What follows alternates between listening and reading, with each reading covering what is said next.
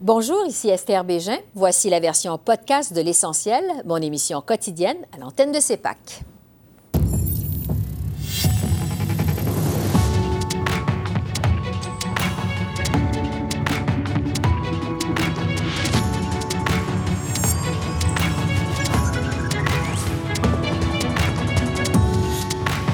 Ce soir, objet volant abattu au-dessus du Yukon. Les forces canadiennes à la recherche de débris. Le point avec l'expert Stéphane Roussel. Un tout inclus au chemin Roxham, le chef du Bloc québécois Yves-François Blanchette réagit à la controverse.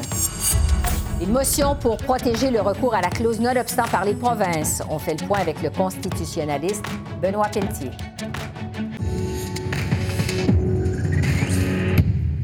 Bonsoir, Mesdames, Messieurs. Le premier ministre Justin Trudeau a poursuivi sa visite au Yukon aujourd'hui alors que les autorités canadiennes continuaient les recherches dans ce territoire et sur le lac Huron, en Ontario, pour récupérer les débris de deux objets volants abattus par des avions américains cette fin de semaine. Les deux incidents sont survenus dans l'espace aérien du NORAD, défendu par le Canada et les États-Unis. Voici le premier ministre Trudeau. La responsabilité de tout gouvernement, c'est de garder ses citoyens en sécurité. Et je peux vous assurer qu'on est en train de faire tout ce qui est nécessaire pour travailler avec nos partenaires de NORAD, avec les États-Unis, euh, pour garder les gens en sécurité, pour assurer que l'aviation civile euh, est sécure, euh, mais aussi qu'on recouvre et qu'on analyse l'objet qu'on a, abattu. Ce travail va être fait dans les jours à venir. Au total, quatre objets de volant de formes diverses ont été abattus en l'espace d'environ une semaine dans le ciel nord-américain. Évidemment, ça soulève beaucoup de questions. Je retrouve Stéphane Roussel, qui est professeur à l'École nationale d'administration publique à Montréal. Bonsoir, professeur Roussel. Bonsoir, Mme Bégin. D'abord, je vous demanderais, euh, évidemment, ces histoires de ballons ou d'objets volants, euh, ça se multiplie là, au cours des derniers jours. Euh, Est-ce que ça pose vraiment un danger au chapitre de la sécurité nationale canadienne? Ben, D'abord, je, je commencerai en disant que euh, euh, le problème qu'on a actuellement, et c'est une des difficultés de commenter, d'analyser, c'est qu'on ne le sait pas. On ne Mhm. connaît pas la nature de ces objets, on ne connaît pas qui a pu les envoyer, puis à- dans quelle intention. Donc, dans cette histoire-là, il y a beaucoup de spéculations euh, auxquelles on doit se prêter. C'est pour ça qu'il faut être très, très prudent dans les, les commentaires. Et à ce- ce- ce- ce- cette étape-ci, Mhm. Pour ce que j'en sais, ces objets-là ne présentent pas de danger. Est-ce que c'est des, en- des, des- des- des provocations? Est-ce que c'est des engins d'espionnage? Est-ce que c'est peut-être quelque chose d'une nature totalement différente qu'on n'a pas euh, et qui va se révéler finalement bénigne ou, ou, euh, euh, ou vraiment secondaire? Donc, à ce stade-ci, je ne pressens pas qu'il y a du danger. Je ne vois pas qu'il y ait des, des- des Ouais. raisons de s'alarmer sur la dangerosité de ces engins-là. Oui, parce qu'on ce qu'on ne sait pas non plus, c'est qui est derrière ces objets volants. On sait que la Chine avouait être derrière au moins un d'entre eux, euh, celui qui a été abattu la semaine dernière au-dessus de la Caroline du Sud. Euh, Est-ce qu'il pourrait y avoir d'autres pays euh, d'impliqués dans, dans ces ballons-là?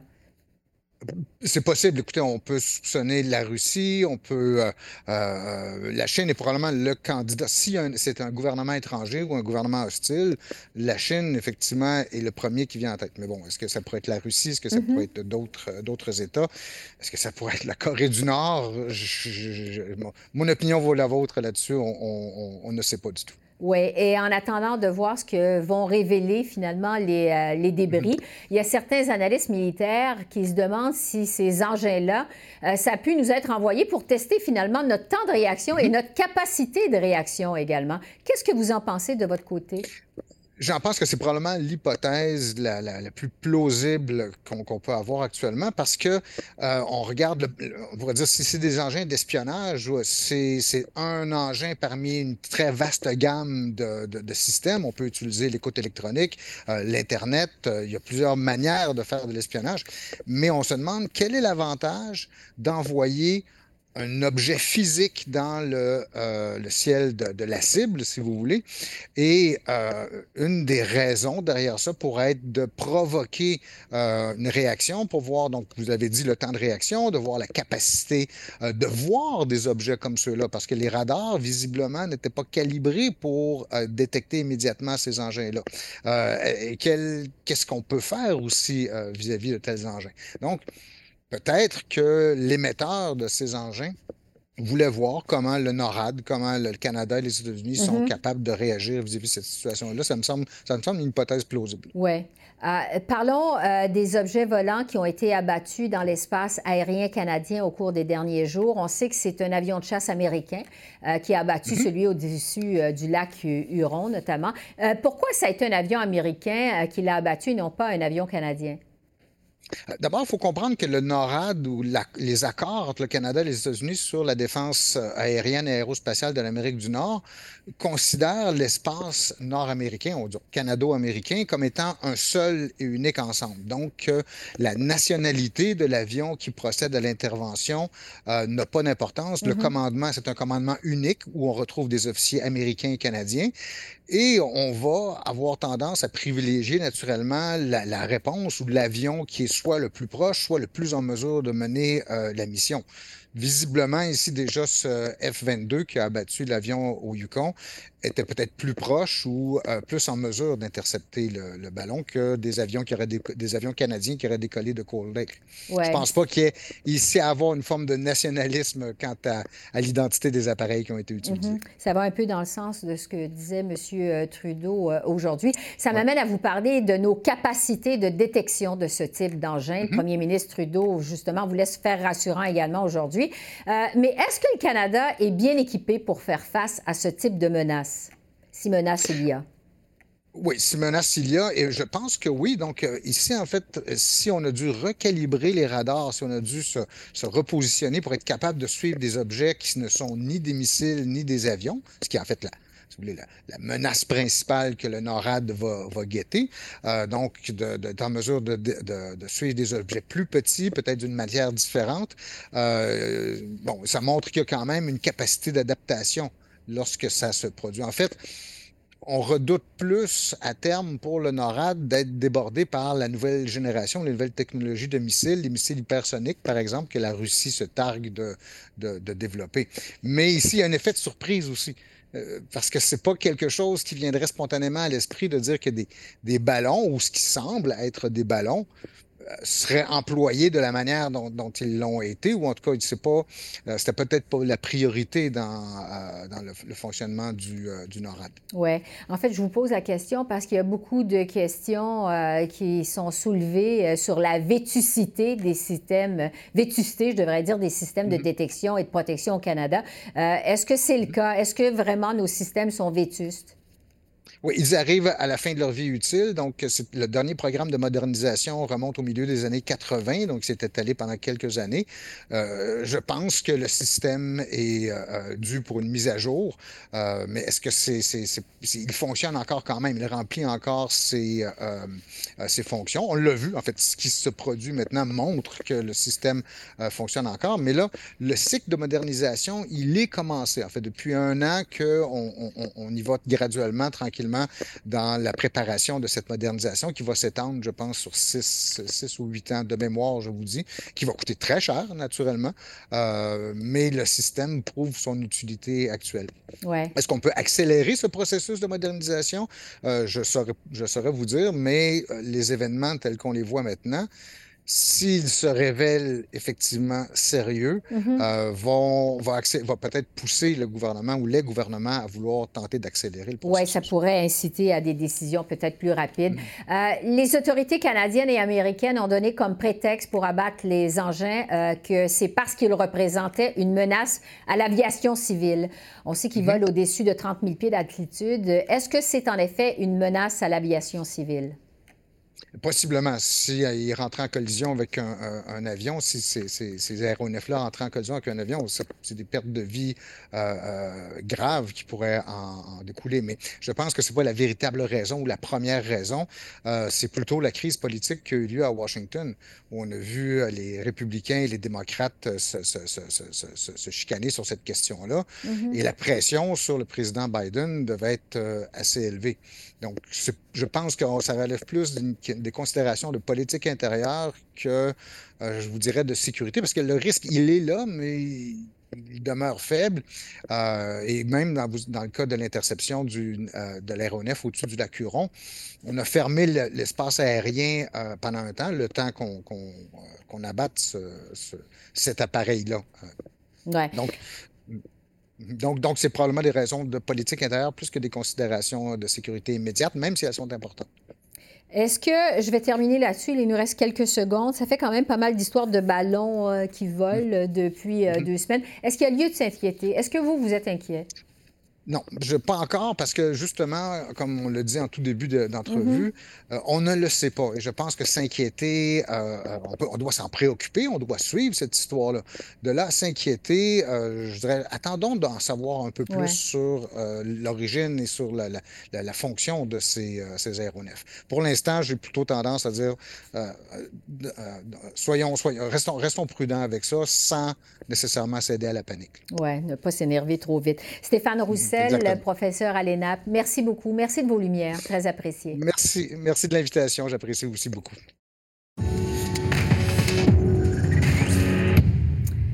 Le Bloc québécois a dû s'expliquer aujourd'hui à la suite de sa publicité controversée sur Internet à propos du chemin Roxham. Le Bloc a publié la semaine dernière un message affirmant que le Québec n'est pas un tout inclus pour les migrants qui empruntent le chemin Roxham en Montérégie. On apprenait euh, récemment que l'État de New York et des agents fédéraux américains conduisent des migrants vers cette voie irrégulière d'entrée dans la province. Pour en discuter, je retrouve le chef du Bloc québécois, Yves-François Blanchette. Bonsoir, Monsieur Blanchet. Bien, bonsoir. On vous sent sur la défensive au Bloc depuis la publication de cette publicité euh, sur Internet. Expliquez-nous d'abord pourquoi vous dites que le Québec n'est pas un tout inclus pour les demandeurs d'asile qui passent par le chemin Roxham. D'abord, je ne suis pas du tout sur la défensive. J'ai même salué la première question que j'ai eue là-dessus. J'irais même jusqu'à dire que c'est un peu la vocation de ce genre de publicité. Si on, la déforme, comme on l'a vu d'une façon assez vulgaire, ça peut être nuisible. La réalité, c'est que des autorités américaines ont analysé des autobus pour envoyer des migrants, dont, pour des raisons qui leur appartiennent, les Américains ne voulaient pas les envoyer au Québec, avec un beau dépliant qui expliquait qu'il fallait aller au Canada, au Québec, parce que, parce que Roxham s'amène au Québec, avec même des agents américains qui se faisaient un petit sideline en vendant, et ces criminels, des passages vers tout près de la frontière canadienne. Le tout inclus s'adresse aux Américains dire écoutez, ici, ce n'est pas un tout inclus. Sauf que dans les faits, pensons-y un peu. Ces gens-là arrivent au Québec, qui est sans équivoque la société d'accueil la plus généreuse en Amérique et qui le fait au point de mettre sa propre langue en péril. Système de santé, déjà sous pression. Système d'éducation, déjà sous pression. Crise du logement, mais il faut quand même, bien sûr, loger tout ce beau monde-là, puis c'est correct parce qu'on les accueille, puis on veut les accueillir correctement. Service de garde, système de, soutien communautaire, déjà sous une pression terrible aussi, et évidemment, incapacité d'intégrer ces gens-là en français. Ils vont presque mm-hmm. tous aller à Montréal. Très, très peu vont euh, s'intégrer en français parmi cette, cette nouvelle communauté-là de Québécois le Québec est une société d'accueil extrêmement généreuse et les Américains prennent des gens qui sont des migrants chez eux et les amènent légalement, illégalement, jusqu'à la frontière canadienne qui les amène dans le Québec, sans même que le premier ministre du Canada ne prenne son téléphone pour appeler Joe Biden et lui dire, écoutez, ça n'a pas de bon sens, on ne peut pas travailler comme ça, on ne peut pas fonctionner comme ça. C'est mhm. même un détournement de l'esprit de l'entente entre tiers pays sûrs qui devrait être suspendu. Donc, est-ce que je suis sur la défensive? Pas du tout. Est-ce que cette, cette, publicité nous a permis d'avoir davantage un échange sur ce sujet-là?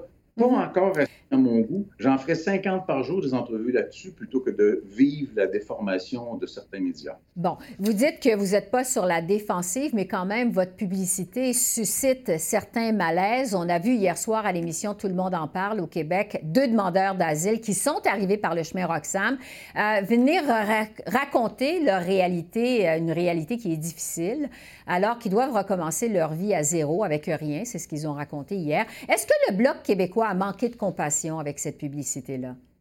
Il n'y a personne qui a plus de compassion envers les migrants que le Bloc québécois. Le seul parti à la Chambre des communes qui dit que le traitement que le Canada fait de ces gens-là n'est pas humain et n'est surtout pas humanitaire, c'est le Bloc québécois qui dénonce les menottes au point de ces gens-là quand ils arrivent au Canada. C'est le Bloc québécois qui dénonce ça. D'ailleurs, le Bloc québécois est celui qui pousse le plus sur l'ensemble des causes humanitaires et des causes de droits humains dans ce Parlement-là. On est dans de la mm-hmm. la déformation. Et je le dis, je le dis à l'équipe de Tout le monde en parle, j'en connais à moitié. Vous voulez parler de ça, puis vous voulez parler des peuples du Bloc québécois. idée pour vous autres, invitez quelqu'un du Bloc québécois. Et je suis très content que les gens qui étaient là hier y soient allés parce qu'ils ont dit qu'en effet, l'accueil au Québec, il est très généreux. Et il n'y a rien dans l'accueil qui est fait au Québec qui vient du fédéral. Ce sont tous des enjeux, ce sont toutes des responsabilités qui relèvent de l'État québécois qui, après, essaie de se faire rembourser par le gouvernement canadien. Il y a même un ancien député du Bloc québécois, Jean Dorion, également ancien président de la Société Saint-Jean-Baptiste qui, euh, au Québec, donc, qui a eu des mots très durs, faut le dire, envers le Bloc québécois pour cette publicité-là. Il a même utilisé le mot euh, dégoûtant. Qu'est-ce que vous répondez à Jean Dorion? Je réponds pas.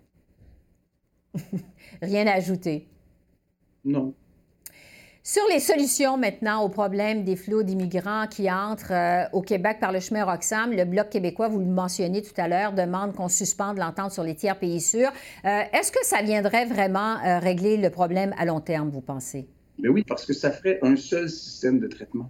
Ça ferait en sorte que n'importe qui qui arrive de bien des endroits, on voyait ce matin un texte parlant de Kurdes et de Turcs, mais on s'entend que les Kurdes en Turquie ne sont pas très, très bien traités, qui veulent venir au Canada ou au Québec. Peut-être que c'est une fort intéressante idée. Il faut que ces gens-là puissent avoir tous et toutes le même traitement, qu'on passe par le canal régulier ou présentement irrégulier. Il faudrait au contraire que tout le monde soit reçu de la même façon, avec le même traitement, et sans créer des attentes supplémentaires au détriment de ceux qui sont passés par la voie régulière. On a quelque chose qui n'est pas conforme à, la à la régularité, c'est le bon mot, là, à mm-hmm. la bonne marche des affaires de l'État qu'on tolère à coup de dizaines et de dizaines de personnes par jour. On est dans le 40 000 personnes pour l'année dernière et le gouvernement fédéral s'assoit sur ses mains et ne dit même pas aux Américains que le traitement qu'ils en font n'est pas acceptable. Les Américains se moquent, encore une fois, complètement du Canada qui n'a aucune crédibilité lorsqu'il interpelle le gouvernement américain ou, dans le cas présent, le gouvernement de l'État de New York. Le temps file. Je veux vous entendre sur votre motion au Bloc québécois sur l'utilisation de la clause nonobstant par les provinces, euh, sur laquelle justement les députés sont appelés à voter aujourd'hui à la Chambre des communes. Euh, Justin Trudeau dit qu'il y a un problème à utiliser nonobstant de façon préventive pour suspendre les libertés euh, fondamentales, comme on l'a vu au Québec avec la loi 21 sur la laïcité. Est-ce que vous comprenez quand même que pour certains, il y a des risques de dérapage dans l'utilisation de la clause nonobstant? Je comprends que pour certains, la clause non-obstant nuit à leur agenda politique, mais il n'y a aucun risque de dérapage. La clause non-obstant, clause dérogatoire telle qu'elle existe présentement, existe depuis 1982. Elle a été mise là par le père Justin Trudeau, qui disait qu'il fallait absolument, grâce à la clause dérogatoire, qu'on s'assure que les élus auront préséance sur les tribunaux en matière législative. Son fils trouve que ça ne sert pas. Il n'aime pas la loi 21 sur la laïcité. Il n'aime pas la loi 96 sur le renforcement du français. Donc, il va demander au juge de la Cour suprême pas les mêmes, mais qui se sont déjà prononcés et qui, ont, euh, qui se sont prononcés en faveur de la clause dérogatoire dans la Ford en 1988, de se reprononcer sur la clause dérogatoire, mais cette fois-ci, il a lui-même nommé la majorité des juges à la Cour suprême. Mm-hmm. Il espère donc changer la Constitution ou son application par l'intermédiaire d'un jugement de la Cour suprême qui mettrait de côté la préséance des élus sur les tribunaux en de telles matières le procédé, il est extrêmement odieux et il priverait l'Assemblée nationale du Québec de la seule protection ultime qu'ils ont comme Parlement d'une nation qui a le devoir de préserver sa langue, ses valeurs, sa culture. Mm-hmm. L'outil qu'ils ont. Et là, il dit, mais je veux vous enlever cet outil-là en le faisant encadrer par un tribunal sur lequel j'ai, en termes de nomination, eu une certaine influence. Mais quand on voit des provinces comme l'Ontario, par exemple, qui menacent d'utiliser non-obstant de façon préventive pour régler des conflits de travail, par exemple, vous ne trouvez pas que ça va quand même trop loin? je pourrais trouver, idéologiquement, étant proche des syndicats, que l'usage ou la volonté de M. Ford n'est pas appropriée, mais ça ne désavoue pas l'institution. On est en démocratie. Si les Ontariens ne veulent pas M. Ford, ils voteront pour quelqu'un d'autre. Il y a des bons gouvernements, il y a mm-hmm. des moins bons gouvernements. On les élit aux quatre ans, et on les change éventuellement. On ne, on ne, comment dire, on ne jette pas une institution ou un outil parce qu'un jour, quelqu'un en a fait un usage avec lequel on n'est pas d'accord. Alors nous, on dit simplement que chaque province a le pouvoir exclusif de recourir à la clause dérogatoire. Il y en a qui vont en faire un bon usage, il y en a qui vont en faire un moins bon usage, et ce n'est pas l'autorité morale prétentieuse d'Ottawa qui doit dicter qui fait quoi avec la clause dérogatoire. Elle est écrite que ça ne soit pas le cas, justement. Vous dites que dans le cas de l'Ontario, plus précisément, ça ne serait pas euh, approprié. Euh, pour ce qui est de justement ce possible renvoi devant la Cour suprême. Moi, je ne le ferai pas. Moi, je ne l'utiliserai pas contre des syndicats, ça c'est clair. Mais ça, c'est son choix, puis il en perd le prix. Euh, ben, vous ne pensez pas justement qu'il ne devrait pas y avoir des balises dans la façon d'utiliser, nonobstant, pour revenir à ce renvoi possible devant la Cour suprême? C'est comme si vous disiez que la démocratie est valable à la condition qu'elle fasse ce que la personne qui est au pouvoir veut au moment où cette personne-là est au pouvoir. La démocratie, c'est de faire des choix, d'élire un gouvernement. On sera satisfait, on sera moins satisfait. Ce n'est pas parce que quelqu'un n'est pas d'accord avec les choix du gouvernement Ford, et Dieu sait que je risquais de ne pas l'être personnellement, qu'on doit renoncer à l'exercice démocratique qui en a fait le gouvernement majoritaire en Ontario. Le gouvernement fédéral n'a aucune autorité sur les choix la légitimité des choix des parlements du Québec ou des provinces. Ce qu'il cherche à faire, c'est réduire la souveraineté des parlements. Or, un parlement est toujours libre, il est toujours souverain, que ce soit celui de n'importe quelle province. C'est une volonté de centralisation entre les mains d'Ottawa au détriment du Québec, au détriment des provinces. Et cette espèce de, cette espèce de, de coup de force ne doit pas avoir lieu. Yves-François Blanchette, chef du Bloc québécois, merci beaucoup. Merci de votre temps. Merci.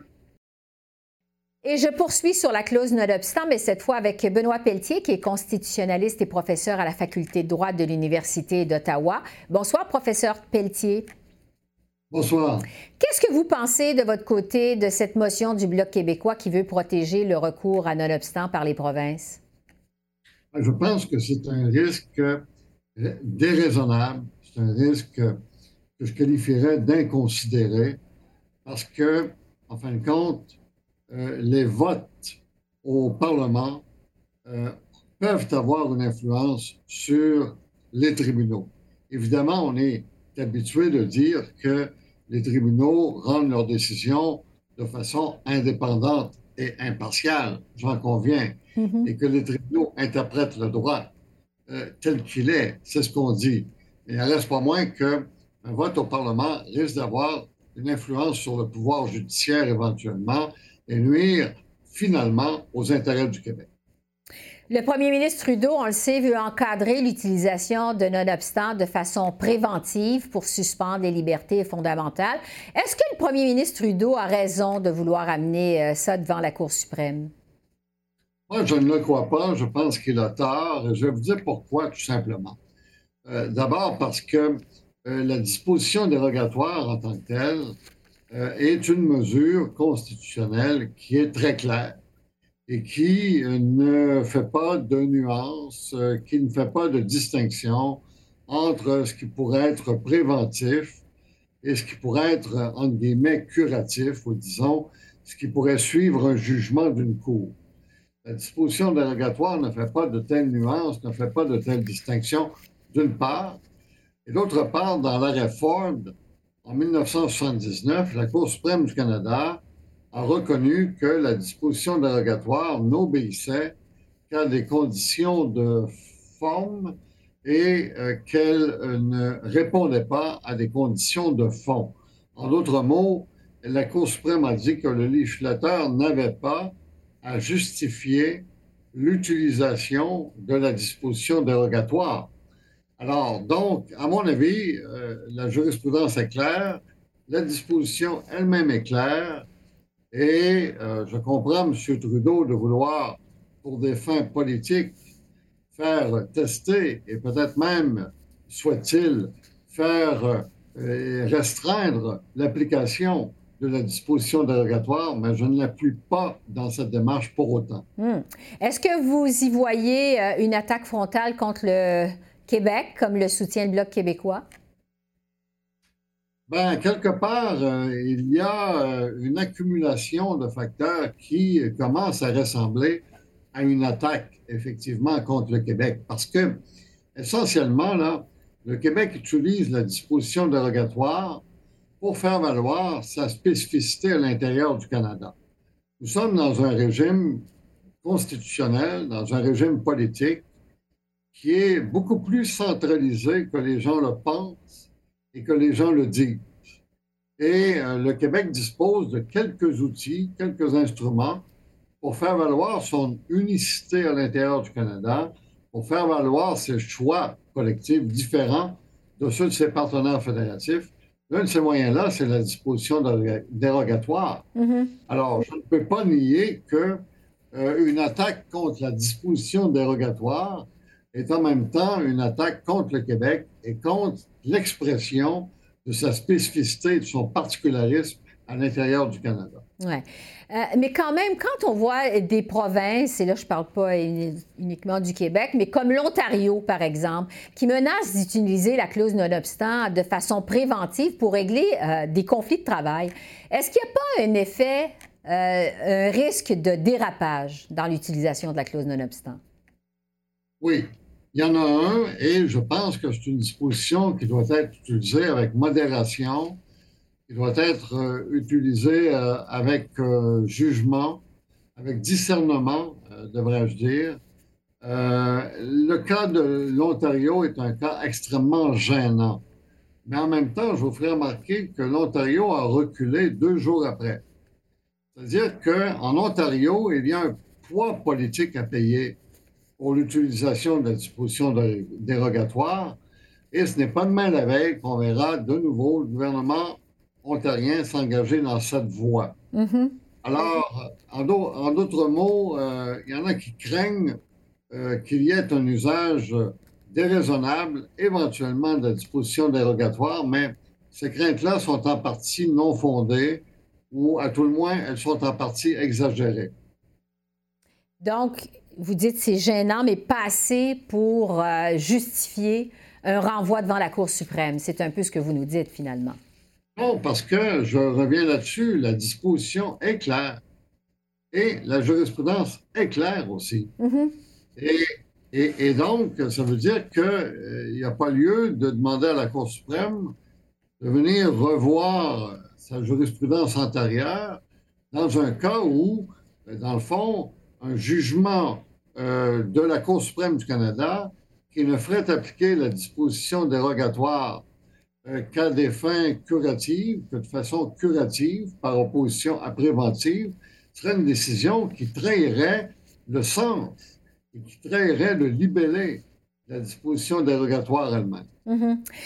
En terminant, il nous reste moins d'une minute. Euh, professeur Pelletier, euh, bon, on le sait, ça a été un compromis accepté par Pierre Trudeau, euh, cette clause non-obstant à l'époque pour les provinces qui adhèrent à la Constitution canadienne. On sait que ça n'a pas été le cas pour le Québec. Rappelez-nous à quel point la clause non-obstant, c'est important pour les provinces.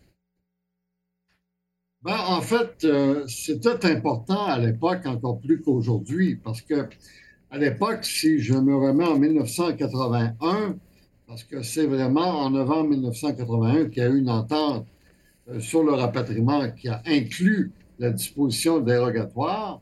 Eh bien, euh, le principe dominant en droit constitutionnel canadien, ou disons l'un des principes dominants, c'était la souveraineté parlementaire. Et beaucoup de provinces voyaient d'un mauvais œil l'adoption d'une charte constitutionnelle, pour bien le dire. Alors, évidemment, aujourd'hui, ça a changé. La grande majorité des Canadiens y compris de très nombreux Québécois, chérissent la charte. Mais euh, au départ, le, principe que les provinces voulaient protéger, c'était celui de la souveraineté parlementaire par rapport à une charte qui, inévitablement, euh, allait euh, diminuer les pouvoirs des législatures provinciales, de même que les pouvoirs du Parlement canadien, il faut bien le dire. Oui, ce pourquoi c'est important pour les provinces. Benoît Pelletier, professeur à la Faculté de droit de l'Université d'Ottawa. Merci beaucoup. Merci. Ça me fait plaisir. Au revoir. Merci, au revoir. Alors voilà, c'est comme ça qu'on a vu l'essentiel de l'actualité de ce lundi 13 février sur la colline parlementaire à Ottawa. Esther Bégin qui vous remercie d'être à l'antenne de CEPAC, la chaîne d'affaires publiques par câble. Je vous souhaite une excellente fin de soirée et je vous dis à demain. Au revoir.